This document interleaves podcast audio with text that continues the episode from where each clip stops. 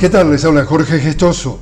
En el podcast de hoy, en Libia, las inundaciones como consecuencia del paso del ciclón Daniel vienen dejando más de 3.000 muertos, 10.000 desaparecidos, 20.000 desplazados y se teme que las cifras sigan en aumento.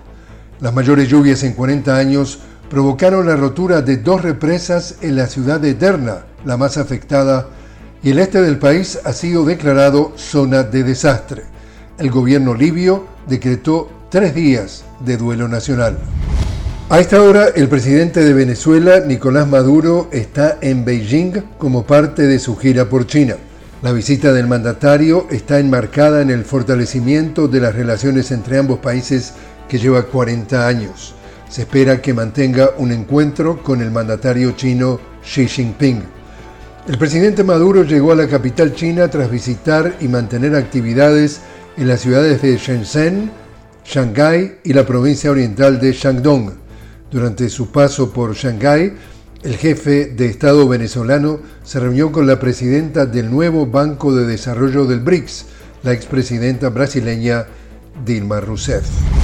Y en Marruecos avanza la distribución de ayuda humanitaria tras el terremoto del viernes pasado que deja una cifra provisoria de más de 2.800 muertos y un número similar de heridos. Contingentes de rescatistas de países como España, Reino Unido, Qatar y Emiratos Árabes Unidos apoyan a las fuerzas nacionales en la búsqueda de sobrevivientes y damnificados. A su vez, las autoridades anunciaron un programa de emergencia para rehabilitar, prestar apoyo y reconstruir lo antes posible las miles de viviendas destruidas. Y así es como está el mundo. Les habló Jorge Gestoso. Los invito a que me acompañen en un nuevo podcast de La Noticia con Jorge Gestoso. Hasta entonces.